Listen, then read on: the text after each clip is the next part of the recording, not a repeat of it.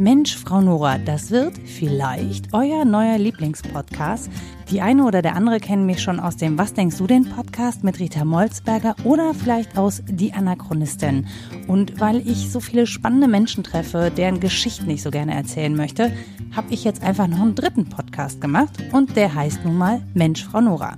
Und darin stelle ich euch Menschen vor, die etwas Besonderes machen oder von denen ich denke, dass sie unseren Horizont ein bisschen erweitern, weil sie spannende Dinge erlebt haben oder auch selber spannende Dinge machen. Und mit denen spreche ich einfach.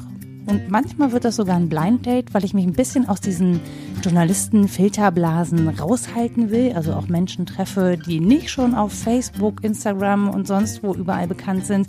Und den Anfang mache ich mit meiner Freundin Anja Arnold. Die ist Musikerin und die hat es einfach verpasst, im richtigen Moment Nein zu sagen. Also viel Spaß!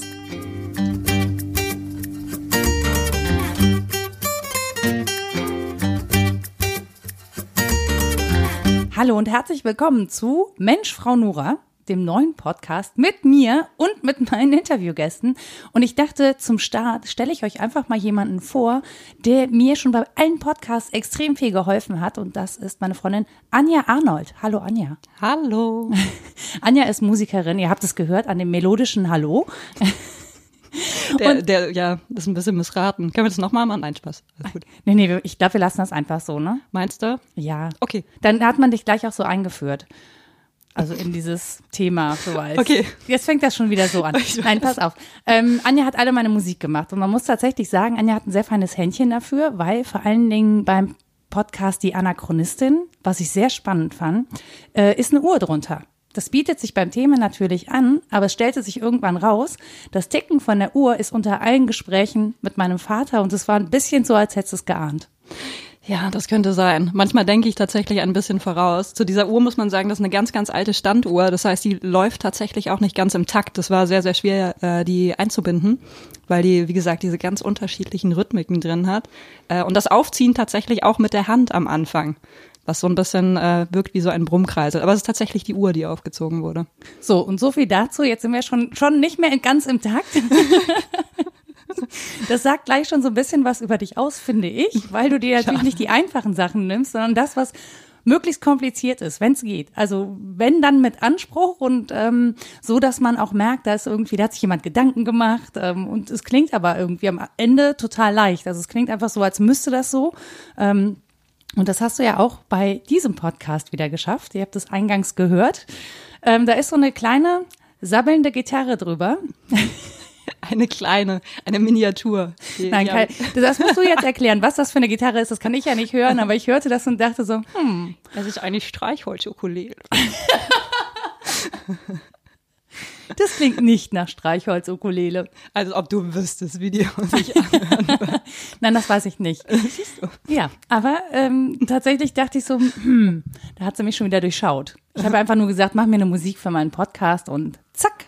Ja, das ist ja, äh, das, das passte sehr, sehr gut zu dir. Äh, sabbelnde Gitarre, dass das mal kurz, kurz weiterdenkt und vom Instrumentalen wegdenkt, dachte ich, das wäre doch eine, eine Wieso müssen wir Metaphor. vom Instrument weggehen? Ach, das weiß ich nicht so genau, aber das, äh, dein, dein Instrument ist ja die Stimme. Moment, ich äh, trinke kurz was. Ich habe du, warte. Bitte gerne.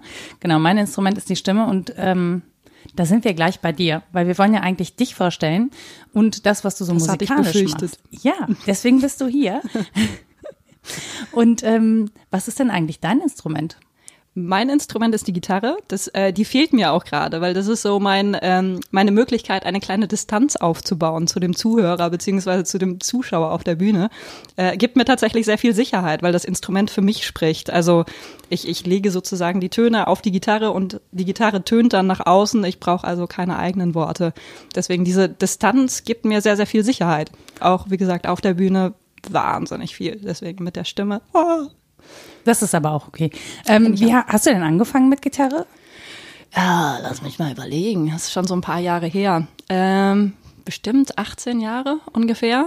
Ich habe aber gar nicht mit der Gitarre angefangen, sondern eigentlich mit Holzblasinstrumenten. Das heißt so, so ganz strebermäßig mit der Blockflöte. und so. ja, Oh, unter. Weihnachtsbaum. Ja, Gott sei Dank nicht. Ich wurde nie dazu gezwungen. Ich wollte mich immer aufdrängen, aber das wurde ganz stark unterbunden, obwohl ich gar nicht so schlecht war. Aber das, äh, das ja, wir waren eigentlich eine was heißt musikalische Familie, aber mein Vater war ähm, Tontechniker und, und selbst auch viel unterwegs, auch äh, mit dem Bass. Ähm, also sozusagen die kleine Gitarre für Anfänger. Nein, Spaß, nein, so ist es jetzt nicht zu sehen. Ähm, und dementsprechend habe ich sehr, sehr viel schon mitbekommen als Kind. Ähm, aber so richtig unterm Weihnachtsbaum oder gezwungen, wir machen zusammen Musik, das, das gab es so, so nicht. Also überhaupt gar nicht, Gott sei Dank. Das heißt, wenn dich niemand gezwungen hat, wie war denn dein äh, Zugang zur Musik? Also die meisten kennen das ja, die werden irgendwann so, entweder haben die mal so Früherziehung in der Schule gemacht oder dieses Glockenspiel gelernt oder Blockflöte, was man da halt so macht und sich irgendwann gedacht, meine Güte, ey, was soll der Scheiß? Viel zu anstrengend, man muss immer üben und so und dann hat man da keinen Bock drauf. Also die wenigsten Menschen, die mit Musik anfangen, landen ja wirklich am Ende auch in der Musik. Ja, aus mir ist ja auch keine Musikerin geworden. Ich durfte auch äh, Glockenspiel und Blockflöte spielen. Das war sehr oh, und, schön. Äh, Akkordeon. Das weiß ich noch. Ja, das solltest du jetzt nicht verraten. Dafür kennen wir uns so gut. ja, genau. Das hättest du mir sagen müssen als Themen, die wir umschiffen. Das, äh, ja, okay.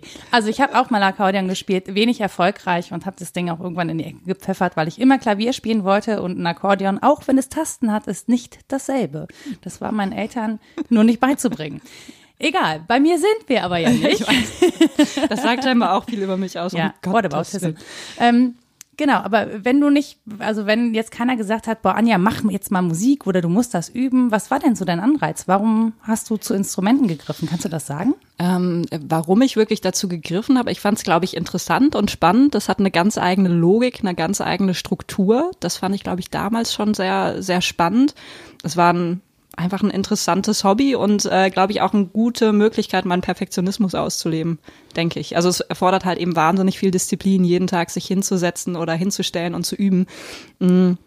Das hat mir am meisten Spaß, glaube ich, gemacht. Also den Punkt zu erreichen, wenn es gar keinen Bock mehr gebracht hat, um zu wissen, wenn es gar keinen Bock bringt, dann ist es am besten, weil dann hilft es, das, also dann kommt man wirklich weiter, weil Sachen, die man ungern macht, die kann man noch nicht. Und dementsprechend, äh, wenn ich das dann lange Zeit mache, dann muss ich das irgendwann können. Das heißt, wenn es gar keinen Bock macht, ist es das Geilste auf der Welt. Das heißt, da hast du deine Herausforderung. Du hast immer versucht, Grenzen zu erreichen und auf zu gucken, Fall. wie hoch die liegen.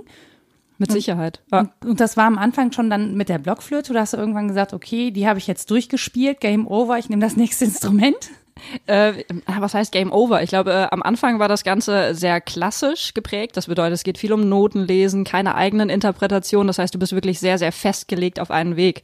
Ich glaube, bis zu einem gewissen Alter kann man das gut durchhalten, aber wenn dann die Pubertät einsetzt, hat man doch eigene Vorstellungen von der Welt, Weltanschauung und damit natürlich auch von Musikstilen oder was möglich ist in der Musik. Das heißt, äh, mir wurde immer gesagt, nein, du musst das so spielen, wie das da steht und Freiheiten gibt es sowieso nicht. Und das war für mich der Moment, wo ich dann aussteigen wollte aus der Klassik, weil das für mich nie, nie die Musikwelt war, wie ich sie wahrgenommen habe.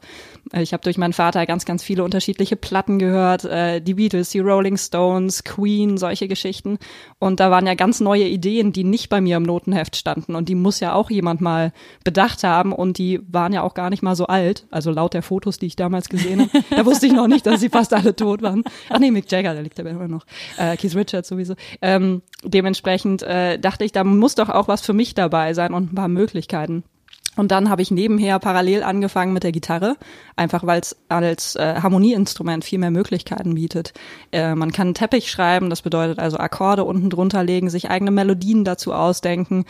Bei so einer schönen Flöte oder sowas ist natürlich äh, die Möglichkeiten, die man da hat, sind äh, sehr, sehr begrenzt. Äh, klar, man kann sich schöne Melodien ausdenken, aber das harmonische Gefüge, das heißt also mehrere Töne miteinander zu kombinieren und einen, einen Gleichklang zu erzeugen, das hat man natürlich nicht bei so einem Instrument. Das Dafür braucht ja man wieder andere Leute, Ja, genau. genau. Orchester und denen dann zu sagen, was sie zu tun haben. An der Stelle war ich noch nicht. Dementsprechend äh, muss es dann einfach ein anderes Instrument sein und, und so bin ich dann da reingerutscht. Das klingt ein bisschen autodidaktisch. Hast du dir das Total. selber beigebracht? Ja, Gitarre habe ich mir nebenher äh, selbst beigebracht. Ich hatte dann und wann mal einzelne Stunden bei, bei damaligen Kunden von meinem Vater, die waren Musiker oder hatten irgendwas mit Musik zu tun. Und dann war das immer, ach, gib dem Kind doch jetzt mal, während ich das repariere, gibst du der mal eine Gitarrenstunde. Und so habe ich natürlich ganz, ganz viele unterschiedliche Stile irgendwie mir so zurecht geglaubt. Teilweise auch mehr schlecht als recht. Also das ist äh, tatsächlich so, weiß ich gar nicht, so Flamenco kann ich wunderbar faken. Und Leute, die tatsächlich Flamenco spielen können, die lachen mich von vorne bis hinten aus. Aber die Leute, die es nicht können, denken, wow, was du alles kannst. Dementsprechend, das war, glaube ich, äh, ich glaube, das clevere Lernen habe ich damit äh, sozusagen ein bisschen aufgesogen. Also verschiedene Ecken anzureißen und, und sich eine große Basis zu bilden. Und ich glaube, keine richtige Spezialität zu entwickeln, sondern wirklich in ganz viele unterschiedliche Bereiche zu gehen. Und das finde ich auch das Spannende oder auch das Spannende am, am Musik für den Podcast schreiben, dass ich alle Stile, alles, was ich will, kann ich kombinieren. Ich habe keine, keine, hm, wie soll ich sagen, festgelegten Regeln dafür. Die mache ich selbst. Das finde ich gut. Ja, und du hast gesagt, du hast dir das alles so abgeguckt und du kannst das gut faken. War dir das immer klar, dass du das fakest? Oder äh, hat, das, hat das irgendwann angefangen, dass du gedacht hast, Ah, okay, so geht's also in richtig. Hm. Das auf jeden Fall. Ich glaube, ich, das, das ging dann so stetig. Ich habe, glaube ich, gar nicht gemerkt, dass ich vom Faken irgendwann ins Können übergegangen bin. Das äh, tatsächlich ist es, glaube ich, erst ganz, ganz spät mal bei mir angekommen, dass ich dachte, ach wow, guck mal, ich kann das wirklich. Ich tue nicht einfach nur so. Also weil man halt, das ist ja klar, wie in, wie in jedem Bereich auch. Du siehst so viele Menschen um dich herum, die wahnsinnig gut sind. Und natürlich nimmt man sich nicht das Nachbarskind nebenan, was drei Akkorde spielen kann, und denkt, so, ja toll, kann ich auch. Sondern man guckt natürlich irgendwo, weiß ich nicht, auf eine Platte, was können andere Gitarristen, was können die spielen? Und dann sitzt man natürlich da und denkt so, wow, okay, ich habe noch so einen ganz, ganz weiten Weg vor mir. Ich kann jetzt die Pentatonik und du so. äh, das heißt, ich kann eine ganz, ganz einfache Tonleiter und von da aus möchte ich gerne weiter. Mhm. Und äh, genau, und dann, dann ging das irgendwann daran über, dass ich dann die ähm, Aufnahmeprüfung fürs Musikstudium gemacht habe und dann dachte ich tatsächlich das erste Mal, ach krass, andere Leute glauben auch, dass ich das kann. Und dann ist es, glaube ich, langsam bei mir angekommen. Aber das hat so lange gedauert. Ich glaube, bis vor zwei, drei Jahren ist es, glaube ich, gar nicht so richtig bei mir angekommen, tatsächlich. Wie war denn das für dich beim Musikstudium? Also du hattest ja mehrere Optionen, das weiß ich noch, was du studieren möchtest ja. und hast dich ja dann am Ende nicht für Architektur entschieden, ja, was ich sehr schade fand. Hättest du mich lieber als Architektin? Nee, nee, gar nicht. Aber ich fand das, was du da gemacht hast, für, um dich zu bewerben für das Architekturstudium, fand ich schon ziemlich gut. So. Auf der anderen Seite finde ich natürlich auch Musik total spannend. Das sind ja alles Dinge, die, oder Begabungen, die mir völlig abgehen. Ja, da habe ich überhaupt keine Ahnung von, da kann ich nichts von. Deswegen ähm, fände ich beides total spannend. Also ich hätte mit dir jetzt auch gerne als Architektin gesprochen, aber gut, so ist es die Musik. Und ähm, du bist ja in, in Enschede an der Popakademie, oder heißt das, ne? Genau, an der Popakademie bin ich gewesen. Ähm, da gab es also die Möglichkeit, in unterschiedliche Richtungen was zu machen. Es geht alles um moderne Musikstile. Das war auch der Grund, warum ich nicht in Deutschland geblieben bin. Ähm, genau, einfach um, um mehr zu machen, weniger zu denken, sagen wir mal so. Das heißt auch wieder dieses sehr, sehr breite Fundament zu haben von ganz vielen unterschiedlichen Musikstilen. Ähm, Pop oder Popularmusik ist ja so ausgelegt, wenn es Erfolg hat, dann kannst du das machen. Das heißt, ob du jetzt äh, Jazz verbindest mit Reggae, Einflüssen oder was auch immer. Es ist tatsächlich das erlaubt, was gerade was gerade der Markt hergibt. Das hat natürlich auch Nachteile, ganz klare Geschichte, aber es ist doch ein bisschen breiter gefächert als ein Musikstil wie Klassik oder Jazz. Das heißt, Popularmusik ist doch sehr, ja, sehr weit und hat viele Möglichkeiten wie Aufnahmetechniken, wie arbeite ich mit Effekten und so weiter. Das kriegt man sonst im handwerklichen Musikstudium eigentlich nicht so mit. Das heißt, der Unterschied zwischen Deutschland ist, dass hier die Ausbildung also sehr klassisch ist, ja, mhm. und sehr auf klassische Musikstile fokussiert und in den Niederlanden tatsächlich sagt, naja, wer heilt, hat recht so im Prinzip. Also wer die erfolgreiche Musik schreibt, der kann es halt. Und da in offener kann man das wirklich so generell sagen? Ähm, ich glaube, äh, generell sagen, ich, ich glaube, es gibt unterschiedliche Prämissen, wie man Musik untersuchen kann. Ähm, ich glaube tendenziell die wirklichen Klassiker oder die die Leute, die Musik sehr sehr handwerklich betrachten, schauen natürlich, ähm, was was steckt dahinter. Also an der Gitarre beispielsweise jetzt mal, welche Bewegungskunst hat man da so? Das heißt die Geschwindigkeit und welche tonalen Folgen baut man aufeinander auf. Ähm, dazu im Kontrast, wenn du dir ein Rolling Stones Stück anschaust, was ja eigentlich nur ein Bluesstückchen ist, ein Ticken schneller gespielt und mit einer coolen Attitude, äh, was aber dann so und so viel Millionen bewegt. Und äh, da natürlich, das sind unterschiedliche Gewichtigkeiten, die man insofern schwer vereinen kann. Ich finde, das eine funktioniert und das andere funktioniert auch, nur auf, eine, auf einer anderen Ebene. Ich finde, wenn, wenn beide Seiten das Gegenseitige irgendwie akzeptieren können und, und Anerkennung finden, dann funktioniert es als Musikwelt insgesamt. Ähm, ich mag es nicht so gern, diese, diese Radikalpunkte, also die, die typischen Klassiker, die sagen, ja, alles, was nach so und so viel geschrieben wurde, das hat überhaupt keinen richtigen Wert mehr. Oder der Jazzer, der sagt, unter 30 Harmonien möchte ich kein Stück hören. Ich glaube, das ist wirklich so, gibt es. Ähm, ich glaube, dann verschließt man sich doch sehr, sehr stark ähm, und, und kriegt verschiedene Musikrichtungen einfach überhaupt gar nicht mehr mit. Das äh, finde ich sehr schade. Genau. Wie war denn das dann im Studium? Also hast du im Studium dann irgendwann gewusst, okay, also man macht, man macht so ein Studium ja im Zweifel, um einen Beruf daraus zu machen, aber es ist ja, gerade in der Musik ist es relativ schwierig, einen Beruf daraus zu machen wenn man nicht super erfolgreich ist oder äh, die ganze Zeit Hochzeiten spielen ich glaube, möchte? Ich glaube, ähm, daraus einen Beruf machen ist an und für sich nicht so schwierig. Ähm, es ist, glaube ich, die Frage, welche Erwartungen man an mhm. den Beruf stellt. Äh, ich glaube, wenn man sich hinstellt und sagt, okay, ich mache in meinem Leben 50 äh, Konzerte und die sind alle in Arenen und dann habe ich ausgesorgt, naja, der Prozentsatz, dass das funktioniert, ist äh, sehr, sehr gering. Und ich vermute mal, dass man dann nicht wirklich beruflich Musiker sein möchte, sondern eigentlich berühmt werden möchte. Das, äh, ich möchte von Beruf berühmt sein. Ja, genau, richtig. Also das, äh, solche Menschen gab es bei uns auf der Uni auch, die also sagen, äh, unterrichten, nee, auf gar keinen Fall. Also ich möchte meine eigenen Sachen schreiben und ganz erfolgreich damit werden.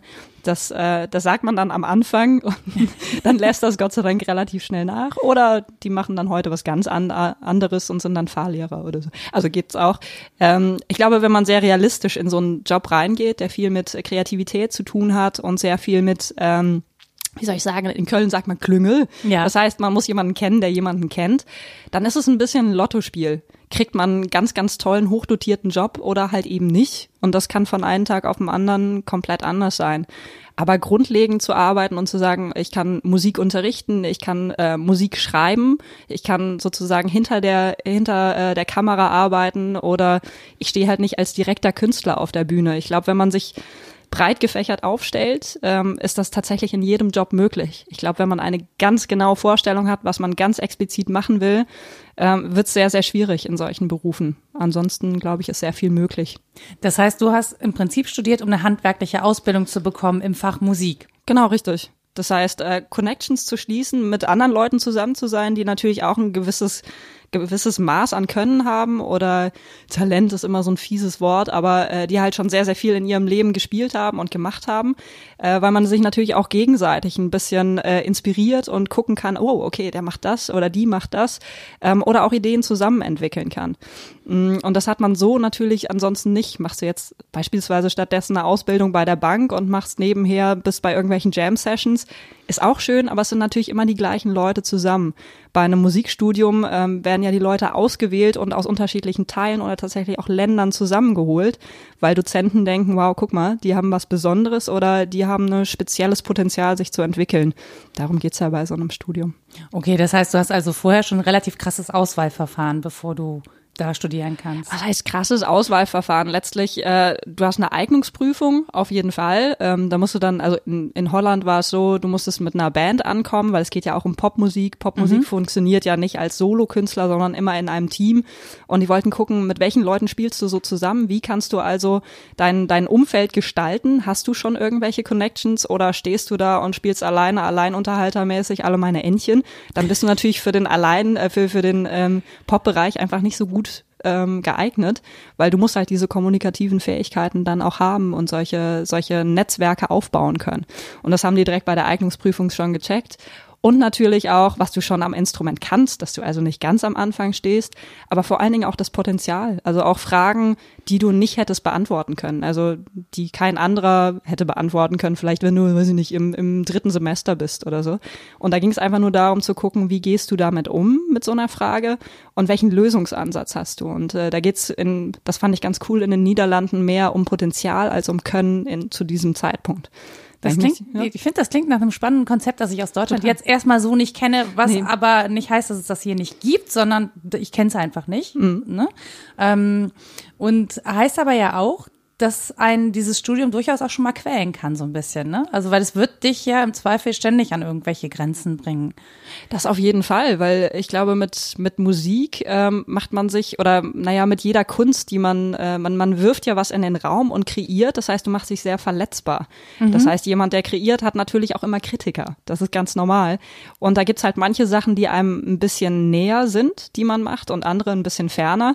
Vor allen Dingen, glaube ich, wenn man selbst Musik schreibt oder sich solche Stücke aus ausdenkt, macht man sich automatisch verletzbar, weil das kommt ja irgendwo her aus, aus irgendeiner, ja, aus einem selbst, aus irgendeiner Phase. Und dadurch nimmst du natürlich Kritik auch automatisch persönlich. Also man versucht es nicht zu tun, aber ab einem gewissen Punkt ist es natürlich einfach so. Tür zu, raus.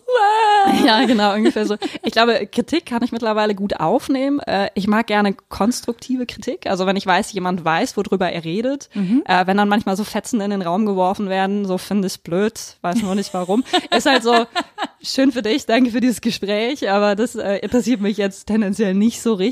Ähm, und natürlich auch, woher die Kritik kommt. Also wenn man natürlich Leute hat, die die jetzt selbst arrangieren oder schon sehr, sehr viele große Jobs gemacht haben, dann ist natürlich so ein Lob, ist, denn dann läuft man eine Woche auf Wolken, ganz klar. Mhm.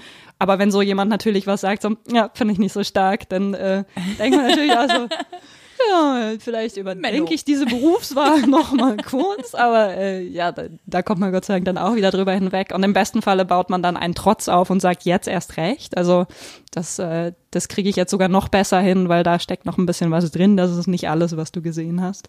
Und genau, das hilft dann auch wieder. Aber das klingt nach einer, nach einer krassen äh, Persönlichkeitsentwicklung, die man da auch hinlegen muss. Also ich meine, ich kann mich erinnern an die ersten Sachen, die ich geschrieben habe, wenn ich da Kritik, ich habe das natürlich auch alles persönlich genommen. Natürlich. Ja, ganz grundsätzlich, egal was ich geschrieben habe und auch wenn das journalistische Texte waren, mir ist es super schwer gefallen, damit Kritik umzugehen. Und mittlerweile gibt es einige wenige Menschen, die mich so kritisieren können, dass ich sage, okay, du hast recht. Und ja, das Gefühl hatte ich im Prinzip auch. Ich war irgendwie mhm. nur zu faul, mich da nochmal dran zu setzen. Das kenne ich von mir so.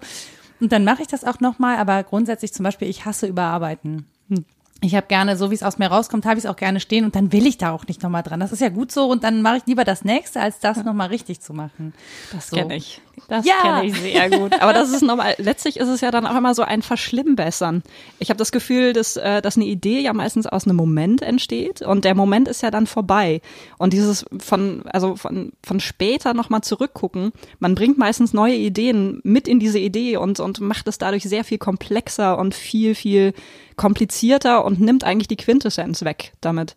Das ist natürlich in der Musik ganz genauso. Oder wenn man Arrangements macht, das wenn ich jetzt zum Beispiel das, was ich dir jetzt geschickt habe hier für den Podcast, wenn ich mir das nochmal anhören würde, würde ich sagen, ah, guck mal, noch eine Gitarre hinten links und dann könnte man noch das machen und das mal. Und dann würdest du sehr wahrscheinlich zwei Tage später würdest du kom komplett anderes Ergebnis bekommen und komplett zugeworfen natürlich mit Sachen. Das heißt, das Nachbearbeiten ist größtenteils auch teilweise Sachen wegnehmen. Mhm. Was man in, im ersten Moment denkt, ach, das ist, äh, das ist schon, das ist viel zu wenig, da muss mehr, da muss mehr. Und äh, das ist, glaube ich, das Wichtigste, was man dann lernt, kurz einen Tag sozusagen ruhen lassen und am nächsten Tag rangehen und eher denken, ich muss was wegnehmen, als ich muss was hinzufügen.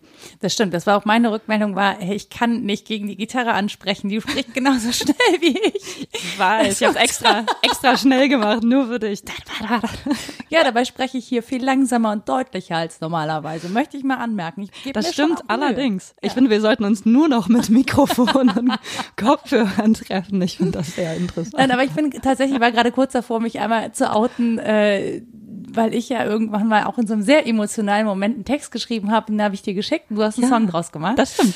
Ähm, genau, und tatsächlich kann ich mir dieses Ding nicht anhören. Nicht, weil, weil du den Song nicht gut gemacht hast, aber weil ich denke, so ich meine Güte, das ist auch so schlimm pathetisch einfach, wenn man Großartig. solche Sachen, ja, und ich, ich kann es überhaupt nicht, ich traue mich auch überhaupt nicht, das jemandem vorzustellen. Also ich würde das nie irgendwie, nein. Ich Deswegen das, bin ich bis ja. heute nicht berühmt. Ich wusste es. Weil ich diesen Song niemandem vorgestellt habe. Nee, es wäre ja mein Text gewesen, der hätte dich auch nicht berühmt gemacht. Aber, ähm, aber die Musik gehört mir. 50-50 ja, bei den Tantiemen. Ich weiß, aber das ist, äh, also, weißt du, der, der, ich, ich bin der Meinung, dass der Text die Musik schlechter macht.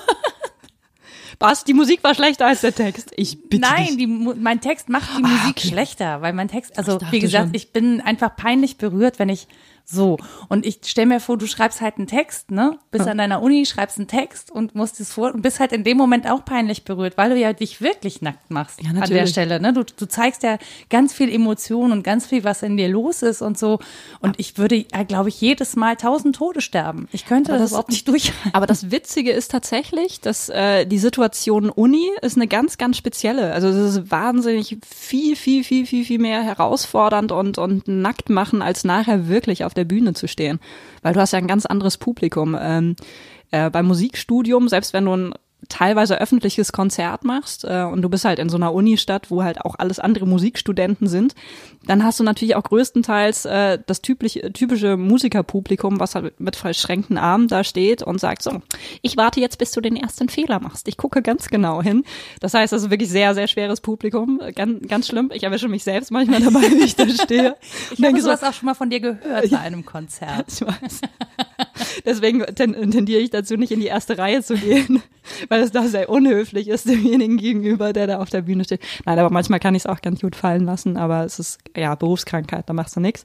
Ähm, und dann tatsächlich im wahren Leben, die Konzerte laufen komplett anders. Du hast ganz anderes Publikum und äh, kriegst ganz anderes Feedback natürlich auch. Und dann merkst du eigentlich erst wieder, warum du das, das Ganze machst. Also du hast eine Reaktion von einem Publikum und hast da teilweise Leute, die da stehen und du siehst denen an, du hast denen jetzt einen echten geilen Abend beschert oder die freuen sich, das anzuhören.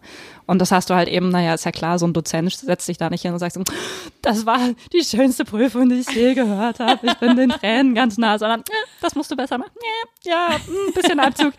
Und dementsprechend ist es natürlich ein bisschen, bisschen schwieriger. Und es sind natürlich auch Leute, zu denen du aufguckst. Du willst ja von den Menschen lernen und es sind wahnsinnig gute Musiker. Du kommst ja nicht einfach so an der Uni und darfst da unterrichten. Ganz klare Geschichte. Und dann geht man natürlich so ein bisschen gebückt und äh, hm. denkt so, oh, hoffentlich findest du das gut, was ich mache. Und klar, wenn ich jetzt heutzutage auf die Bühne gehe, dann gehe ich nicht auf die Bühne und sage, oh, ich hoffe so, dass ihr das schön findet, was ich hier mache.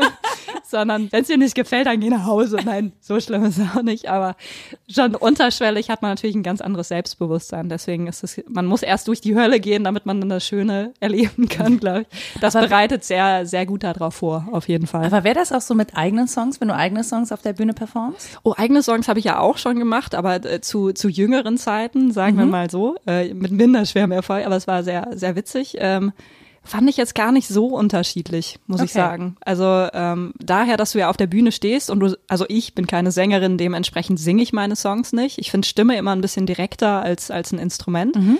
Das heißt, die Leute, die da auf die Bühne gucken, die schauen den Sänger an und denken, was hast du denn für einen Scheiß da zusammengeschrieben? Und ich stehe daneben mit der Gitarre und ich so, haha, ich dumm, war's. Ja, ja, genau, richtig. Deswegen, wenn, wenn gutes Feedback ist, kannst du sagen, geil, das kann ich mir anziehen. Und wenn schlechtes Feedback ist, dann so, haha, der Sänger ist schuld, weil das auch denkt jeder, gesungen. die, ja, war auch schlecht gesagt, der Sänger hat es total vermasselt, einfach nur. Äh, deswegen, das macht es, glaube ich, leichter. Ähm, ich glaube, jemand, der als Singer-Songwriter unterwegs ist und sich wirklich auf die Bühne stellt mit wenig Equipment und vielleicht nur mit einer Akustikgitarre und dazu singt, davor habe ich höchsten Respekt. Das könnte ich nie machen. Ich würde mir sowas von in die Hose machen. Deswegen, also ich bin froh, Instrum Instrumentalistin zu sein. Für alles andere wäre ich denkbar ungeeignet. Selbst für Backing Vocals ist bei mir schon, schon das Maß erreicht. Das das kann ich nicht bringen. Aber sagst du das von dir oder sagen andere das auch von ich dir? Ich sag das von mir, das ist mein innerliches Gefühl. Ich habe einfach, äh, das, das ist mir zu nah. Mhm. Also das klingt total blöd, aber ähm, ich habe das Gefühl, dass das Publikum kommt mir dann zu nah. Mhm. So kann ich eine Person auf der Bühne sein. Ich habe so einen Abstandshalter irgendwie. Das ist, äh, ich kommuniziere nochmal über einen Umweg. Das äh, macht mir, was heißt mehr Spaß, aber ich glaube, es ist ein, ein sichererer Ort für mich. Auf den Umweg kommen wir gleich nochmal. Wir bleiben einfach so ein bisschen chronologisch, weil du ja. Chronologisch, ja, das auch noch. Gehen wir jetzt zur Musikschule? Ja, wir gehen jetzt zur Musikschule, weil tatsächlich ich nämlich dachte nach deinem Musikstudium, der, der Anja wird berühmt, ne? Und, oh spielt Gott, die Bühnen dieser Welt. Und dann sagt Anja, nö, ich mache eine Musikschule auf und unterrichte.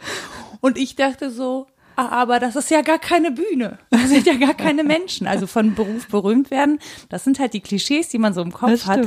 Mir war schon klar, dass das auch was anderes ist, aber ich dachte immer so, unterrichten, okay, also ist auch nett, aber das ist jetzt irgendwie ja nicht das, was den Beruf Musiker ausmacht. Und trotzdem hast du das ja gemacht. Das und wie lange hast du deine Musikschule jetzt? Ähm, an dem Ort, jetzt so mein richtig, richtig eigener Laden seit fünf Jahren, aber eigentlich in der Mache ist es schon seit sechs oder sieben Jahren. Genau, das heißt, du hast ja mit Mitte 20 dich selbstständig gemacht mit einer Musikschule. Das ja. ist jetzt auch super jung, ehrlich gesagt, um sich selbstständig das zu stimmt. machen mit so einem Unternehmen. Ähm, wie war das Fall. denn für dich am Anfang? Hast du sofort Ach, gedacht, oh, fluppt?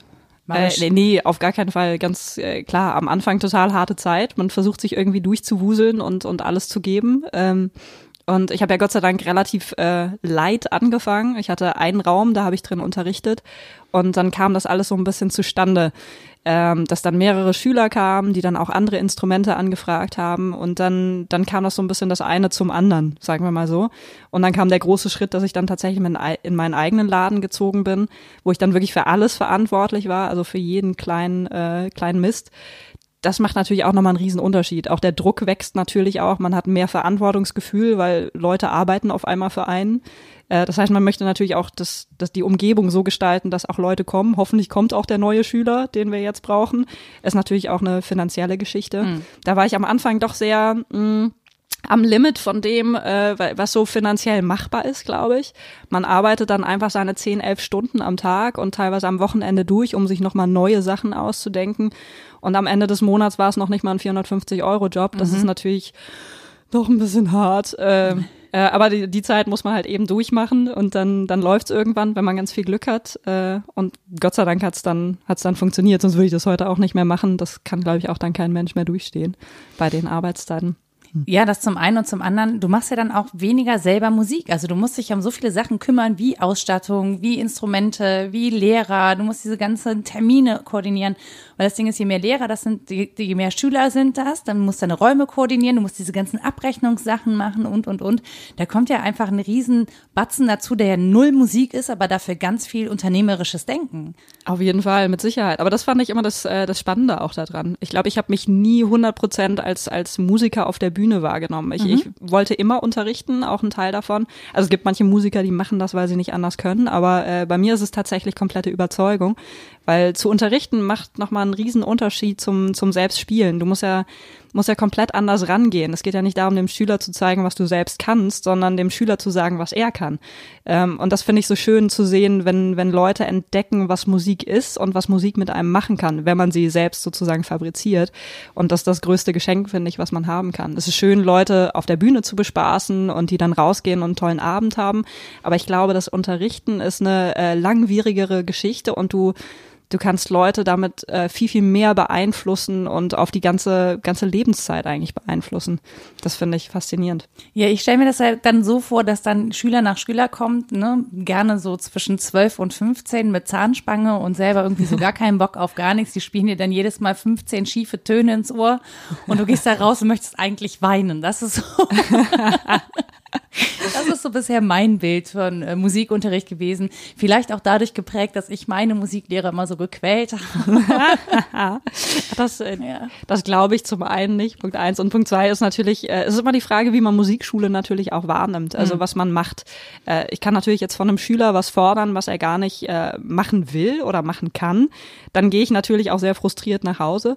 Ich finde, es geht immer darum, in so einer Unterrichtsstunde aus dem Schüler was rauszuholen, wo er das Gefühl hat, das hätte ich nicht gedacht, dass ich das kann. Mhm. Und das geht natürlich mit unterschiedlichen Mitteln. Manche Schüler, die halt Gitarre lernen wollen, sind da aber leider gar nicht so gut drin in der Rechts-Links-Koordination, äh, denen du aber zum Beispiel einen coolen Rhythmus zeigst, auf einem, auf einem Schlaginstrument, zum Beispiel in der Cajon, die aber dann rausgehen und denken, geil, ich kann mit Musik irgendwas und dann gerne wiederkommen und dann auch vielleicht an der Gitarre wieder ein bisschen mehr arbeiten.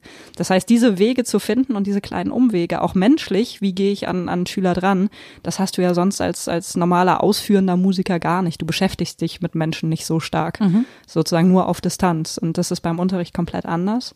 Und wie gesagt, diesen Einblick überhaupt zu gewinnen, was, was kann Musik machen, das ähm, schaffst du sonst auf der Bühne ja auch nicht.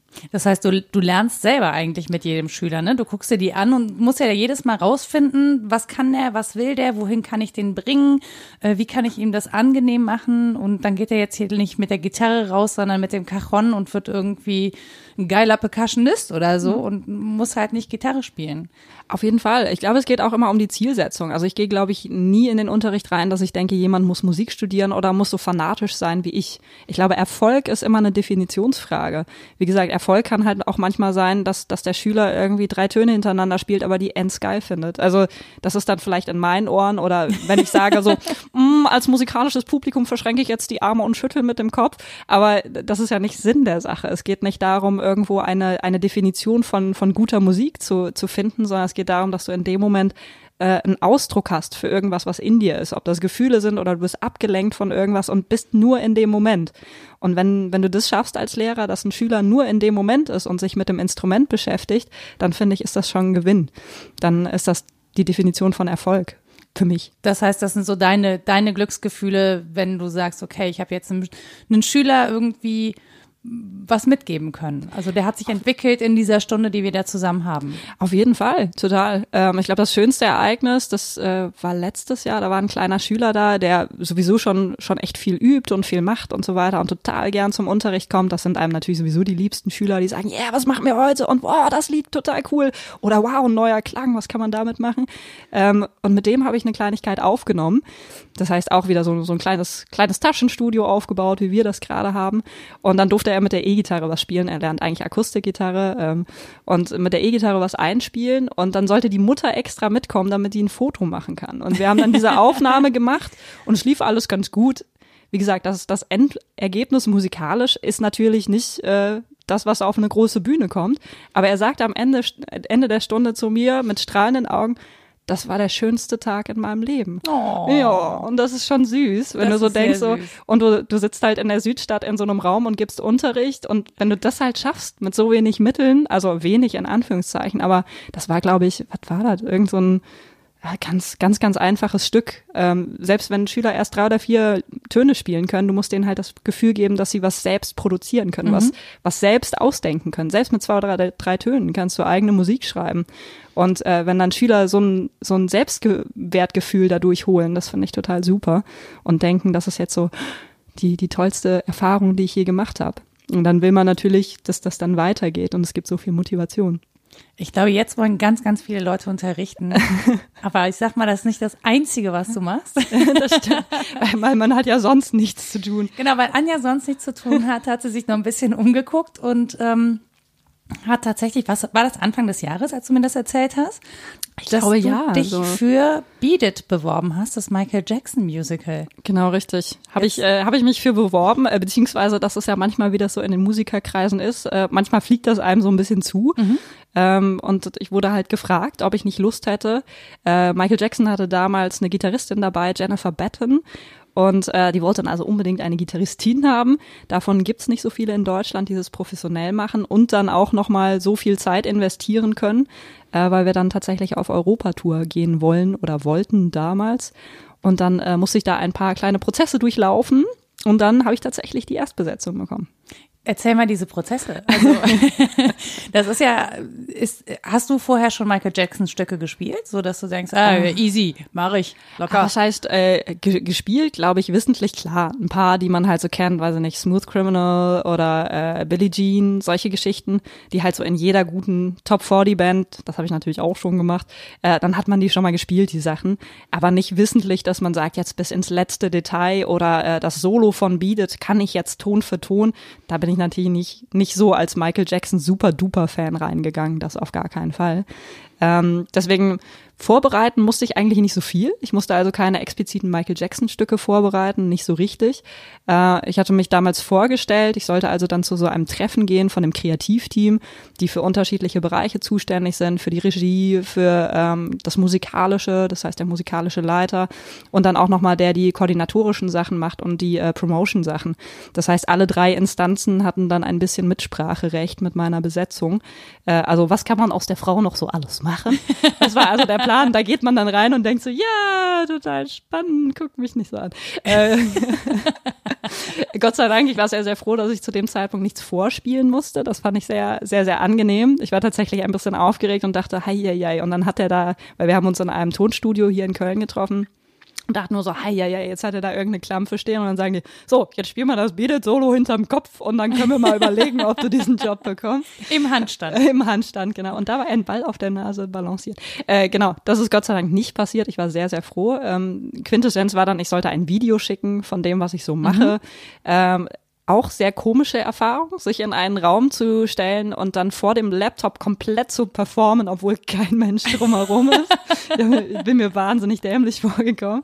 Äh, hat auch, glaube ich, fast einen ganzen Tag gebraucht, bis ich über, über dieses Hindernis konnte, dass ich mich nicht dahingestellt habe und gesagt habe, wow, was, was passiert hier eigentlich gerade, warum tue ich das?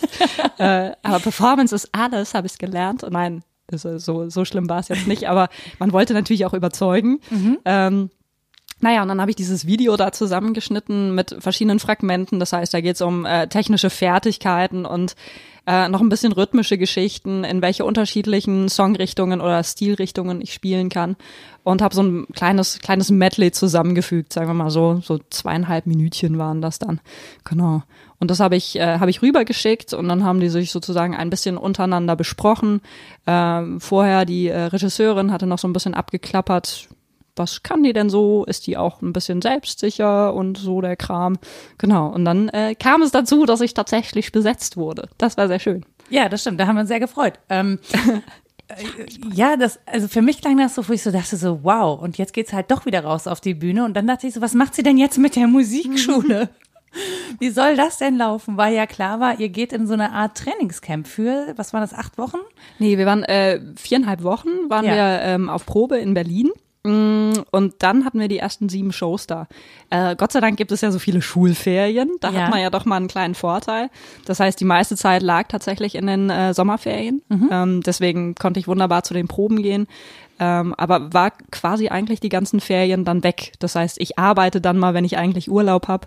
Das ist äh, auch ein bisschen anstrengend, wenn man so will. Ja, und auch gar nicht so. Und, und für dich, glaube ich, die größte Hürde, was du mir erzählt hast, war, die wollen, dass ich Schauspieler.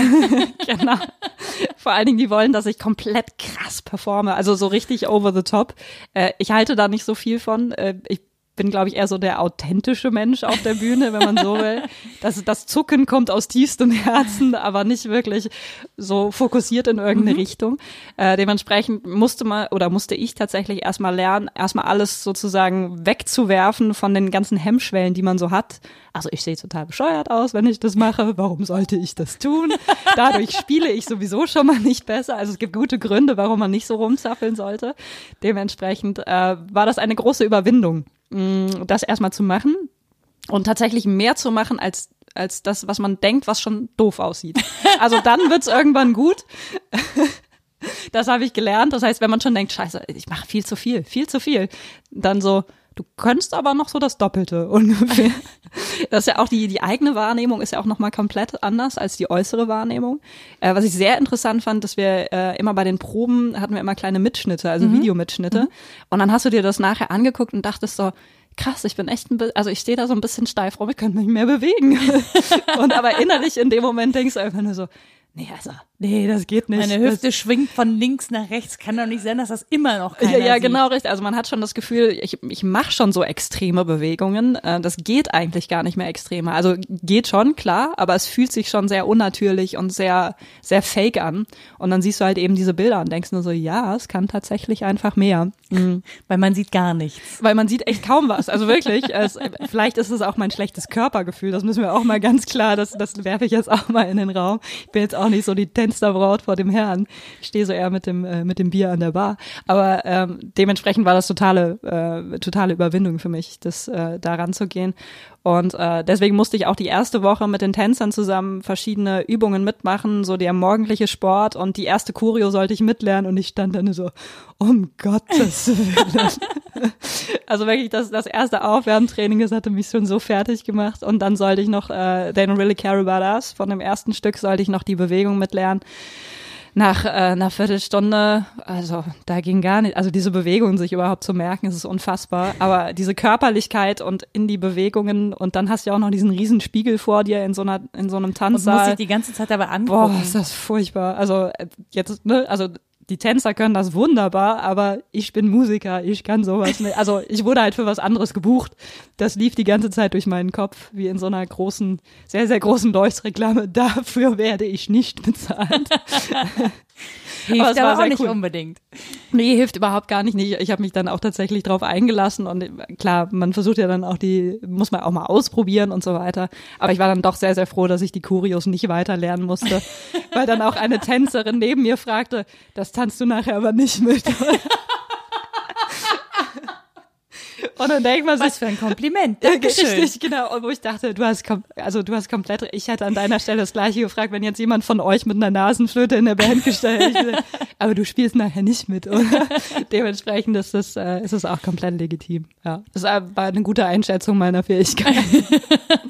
Tatsächlich kenne ich das Gefühl ein bisschen aus dem Sportstudium, weil es da ja auch ein Element Tanz gibt, Gymnastik, Tanz. Und ähm, Kurios konnte ich mir merken im Kampfsport, ja, wenn es darum ging, so und dann haust du den weg und dann trittst du den um und so und dann konnte ich mir eine Choreografie merken. Aber beim Tanzen ergeben für mich Choreografien einfach keinen Sinn. Die Takte sind alle identisch sozusagen, ja, die Musik läuft halt darüber. Warum soll ich, warum soll ich mir vorher Bewegungen ausdenken, wenn ich sie einfach intuitiv machen kann?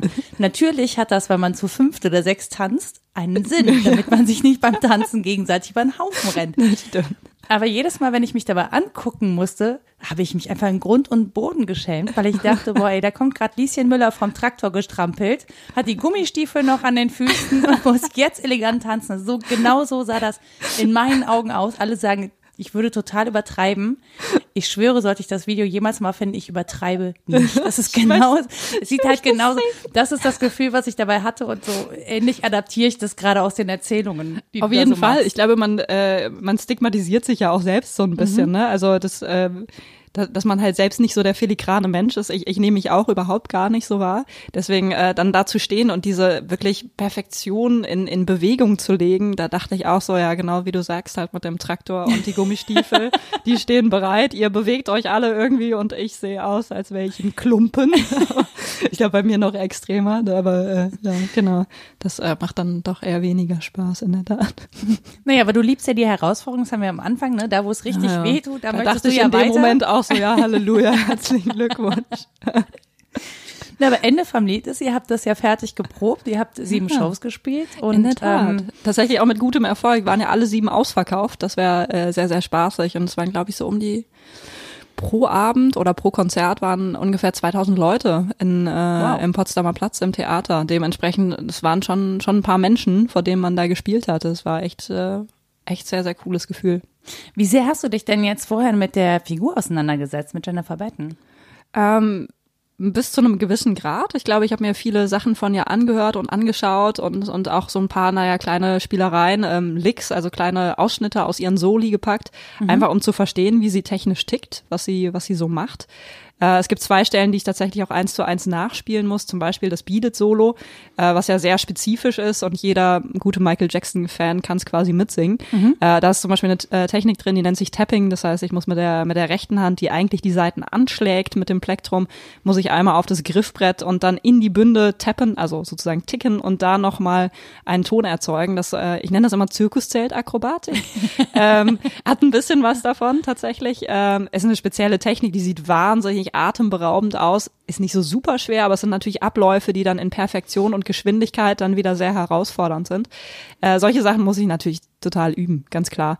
Weil die Stellen müssen natürlich dann auch in Perfektion kommen, weil du hast dann diesen einen Moment und dann stehst du auf diesem Podest von unten kommt die Windmaschine und Spots überall. Dann willst du natürlich jetzt auch nicht so weiß ich nicht, komplett daneben greifen und alle meine Entchen spielen und denken, so, ah, schade, ich hab's vergessen, da, da, da, da, da. Ähm, deswegen, da, da war dann schon sehr viel Vorbereitungszeit drin zu den Proben. Aber wie ist das denn dann für dich? Also ich meine, du bist ja wirklich Jennifer Batten auf der Bühne. Ich habe ein Foto gesehen. Ähm, Ja. Ich glaube, Zirkuspferd trifft so ein bisschen. also ich erkenne dich so gar nicht wieder. Ich erkenne Das natürlich stimmt. dein Gesicht, ne? aber es ist überhaupt nichts, womit ich dich als Person in Verbindung bringe. Ja, Also das ist das Tolle Mega daran. aufgetakelt, total enge Klamotten an, eine riesen Friese auf dem Kopf. ähm, Wahnsinn. Ich war noch nie so geschminkt in meinem Ja. Leben. Also ich wusste gar nicht, dass eine Haut so viele Make-up-Schichten tragen kann eigentlich.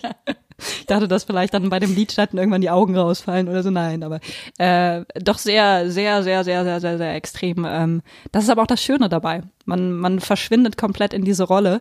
Äh, am Anfang fand ich sehr schwierig. Du, du stehst bei den Proben auf der, auf der Bühne, auf der Übungsbühne und bist in deinen ganz normalen Trainingsklamotten, also irgendwie so eine weiß ich nicht, so eine Labberhose und dann noch irgendwie so ein T-Shirt drüber, was man halt so trägt bei 38 Grad in der Probehalle. Äh, am meisten Schweiß vor allem. Ähm, und dann stehst du da und versuchst dann irgendwas zu performen, irgendeine Rolle zu performen, die du eigentlich so überhaupt gar nicht verkörperst. Und äh, da ist natürlich Kostüm und so ein riesen Make-up und so eine, so eine Perücke ist natürlich die beste Art der Verwandlung. Du erkennst dich ja selbst nicht wieder. Das ist ja das Witzige daran. Das heißt, diese, weiß ich nicht, so, so richtig Rock-Attitude, die kannst du natürlich wunderbar dann an den Tag legen. Auch wenn du selbst denkst, boah, habe ich eigentlich überhaupt nicht im normalen Leben. Mhm. Ähm, aber dann hast du diese ganze Kleidung an und kommst auf die Bühne und bist halt einfach schon so eine so eine Rolle und so eine Person für sich, einfach nur wenn dich jemand anguckt, dass es ganz, ganz leicht ist, diesen Erwartungen zu entsprechen, weil die Leute das auch fordern eigentlich. Und wie ist das, wenn das erste Mal du wirklich so im Mittelpunkt mit deiner Performance stehst? Also wie gehst du zum Beispiel mit sowas um wie Lampenfieber? Hast du das dann überhaupt oder denkst du, boah, ich habe das ja so geil geübt, auf gar kein, also pff, geh ich da hoch ich, und mach das? Das finde ich total witzig. Ich muss sagen, ähm, bei Konzerten davor hatte ich Lampenfieber habe ich glaube ich insofern nicht so richtig, aber dass man merkt, dass das Adrenalin steigt, auf jeden Fall, so ein leichtes Gefühl von Nervosität kurz bevor es auf die Bühne geht, mhm. einfach nochmal checken, okay, kann ich alles wirklich und und sind alle das Equipment steht bereit und funktioniert wirklich. Das ist immer so ein bisschen ähm, na, wie soll ich sagen, macht einen ein bisschen nervös. Und wenn man dann da steht, die ersten zwei Töne gespielt, dann denkt man, ja, okay, jetzt bin ich zu Hause, läuft. Ähm, und da dachte ich bei dem Musical tatsächlich, wow, das wird nochmal spannend, weil ich muss ja wirklich durch die Gegend laufen, während ich spiele, die richtigen Wege und klettern, irgendwelche Leitern nach oben und Treppen nach unten. Da dachte ich so, wow, das ist ein bisschen außerhalb von, von meiner Comfortzone. Das macht mich bestimmt sehr, sehr nervös. Aber tatsächlich das Gegenteil ist der Fall. Also wir haben, glaube ich, so viel geprobt, dass es gar keinen großen Unterschied mehr macht. Mhm. Und das Team, man fühlt sich sehr stark in so einem Zahnradgefüge.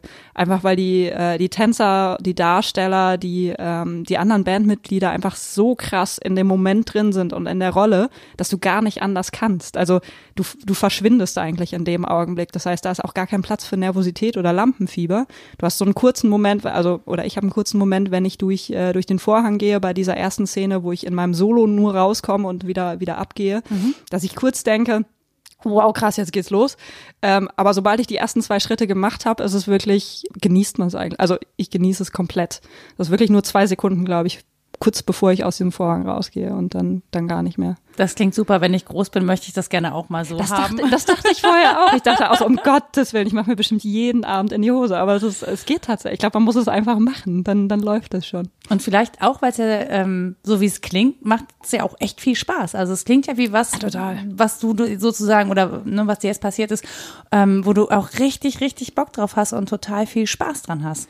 Auf jeden Fall. Man muss ja ganz klar sagen, Michael Jackson Musik ist ja jetzt auch nicht so die, die blödste, die man machen kann, ist ja, ja jetzt, äh, ne, kann man wirklich machen, auch auf längere Zeit gesehen. Ich finde auch die, die Songauswahl sehr, sehr cool. Außerdem natürlich auch die talentierten Leute drumherum macht es einfach sehr, sehr viel Spaß, weil jeder hat was Besonderes eigenes und ein eigenes Talent und jeder bringt es ein und dann wird es sozusagen zu einem so großen Ganzen, dass man sich, äh, dass man sich einfach sehr, sehr gut in diesem Gefüge auch fühlt. Ähm, außerdem natürlich einfach so viele Menschen zu erreichen und solche Orte zu sehen, wenn wir jetzt auf Tour gehen. Wir sind jeden Abend woanders und das dann vier Wochen am Stück äh, einfach auch diese, diese Hallen, die wir da abfahren, das ist natürlich zum Beispiel Hamburg dann mit, mit viereinhalbtausend Leuten mhm. am Abend. Das ist für mich einfach so eine Größenordnung und über vier Wochen hinweg in so einem Bus durch die Gegend zu fahren, ist einfach auch wahnsinnig spannend, hat so ein bisschen was von Klassenfahrtcharakter. Mhm. Man denkt so, oh, ich kann es gar nicht erwarten, aber oh, uh, das fängt ja bald an. Es hat so ein bisschen, weißt du, so, es hat so ein bisschen was, äh, was dazwischen, glaube ich, ja. Und äh, wie ist das dann? Also du hast dann bis dann vier Wochen raus, du hast dann vier Wochen lang zwölf Stunden jeden Tag geprobt und getan und gemacht und bist so völlig in dieser Musical-Welt. Mhm. Und ähm, wenn ich das, äh, es wird ja auch sich gut um euch gekümmert, da, ja. ne? Ihr sollt ja performen und euch um nichts anderes kümmern. Das heißt, ihr müsst nicht selber waschen und kochen und bügeln, sondern ihr sollt euch nur darauf konzentrieren. Und dann ist so Cut, du kommst nach Hause und dann kommen deine Musikschüler wieder. Ich stelle mir das schon irgendwie vor wie so zwei Welten. Also als würde man Komplett. zum Beispiel aus dem Kinofilm ins Publikum gehen und sagen, so, jetzt bin ich wieder Zuschauer. Ja. Äh, das stimmt tatsächlich. Ich glaube nicht explizit wegen der Rolle. Ähm, ich glaube, weil die die Zeit in Berlin, ähm, in der wir geprobt und, und gespielt haben, ähm, war es tatsächlich wie eine andere Dimension. Ich glaube, Berlin war für mich nicht existent und Zeit war für mich nicht existent. Also es hört sich total komisch an, aber es ist wie eine Parallel. Also wirklich, ja, wirklich wie eine Paralleldimension. Ich musste mich teilweise, wir, wir hatten so einen Shuttle-Service, der uns dann vom Hotel ähm, rübergefahren hat zur Halle zum Proben oder halt eben nachher zum Theater. Und äh, ich musste mich teilweise dran erinnern, dass ich in Berlin bin. Also wenn ich so ein Auto gesehen habe mit einem B als Kennzeichen, dachte ich so, oh, witzig. Also auch wenn ich mal, ich hatte glaube ich in der Zeit, glaube ich, drei oder vier freie Tage, was auch sehr fluffig ist, so für fünf Wochen, mhm. die man unterwegs ist. Äh, das heißt wirklich sehr, sehr viel Arbeit. Ähm, da habe ich mir auch Berlin angeschaut. Aber das ist irgendwie, ist gar nicht richtig angekommen, glaube ich. Also jetzt im Nachhinein, wenn jemand sagen würde, ach, warst du eigentlich mal in Berlin, würde ich sagen, ja, so flüchtig. Also kurz vorbeigefahren. Ist, obwohl ich immer einen Monat da war. Also mhm. es ist irgendwie nicht richtig existent, eine Paralleldimension. Und ich glaube, ob du dann nach Hause kommst zu einer Musikschule oder tatsächlich einfach nur Pause machst und wieder in deiner Wohnung bist, das ist komplett surreal. Es ist so eine komplett andere Welt, eine mhm. ganz andere Realität. Mm, ich fand das sehr witzig. Meine Freundin kam mich besuchen in Berlin es war ein kompletter Schock einfach nur. Also es war diese Paralleldimension und da kommt jemand aus der Realität. Das ist so, das ist so was, das funktioniert überhaupt Das ist doch ein echtes Leben. Ja, ja, genau, richtig. Und das ist halt diese, diese Person, die sich dann einpflanzt in diese Dimension. Also es ist komplett abstrus einfach nur. Und deswegen auch, als ich zurückkam natürlich, ist es, der Tagesablauf ist komplett anders. Du musst dich wieder um Sachen selbst kümmern, das ist auch nicht so toll. Ja. Äh, selbst kochen und so. Der Kram. Haushalt und so. Ja. Ja. Wirst nicht mehr durch die Gegend gefahren, dir werden keine Pläne zugeschickt, wann du dann da sein sollst. Das, äh, und natürlich auch durch die Musikschule hat man wieder mehr Verantwortung. Es hatte so, es war so ein schöner Urlaub mhm. ins Angestellten-Dasein und dann kommst du wieder zurück in die harte, selbstständige Arbeit. Das macht dann doch nochmal einen äh, Unterschied. Auf jeden Fall. Ja, es klingt tatsächlich äh, wie eine spannende Zeit, die jetzt auch so weiter vor dir liegt, weil ihr tourt ja jetzt auch noch eine ganze Zeit. Ne? Also ne, diese vier Wochen und dann gibt's ja noch mehrere Konzerte in ganz Deutschland. Ich glaube, Österreich und Schweiz sind ja, auch dabei. Ja, genau, richtig. Genau, ja. genau. Das heißt, nächstes Jahr haben wir nochmal, äh, das war eigentlich geplant, dass wir so zwei Tourblöcke noch haben. Das heißt mhm. also, jetzt kommender ist eins und dann äh, nächstes Jahr zwei Tourblöcke, insgesamt also drei. Mhm. Äh, diese zwei Tourblöcke nächstes Jahr haben sich verschmolzen äh, zu einem großen, der drei Monate dauert. Oh.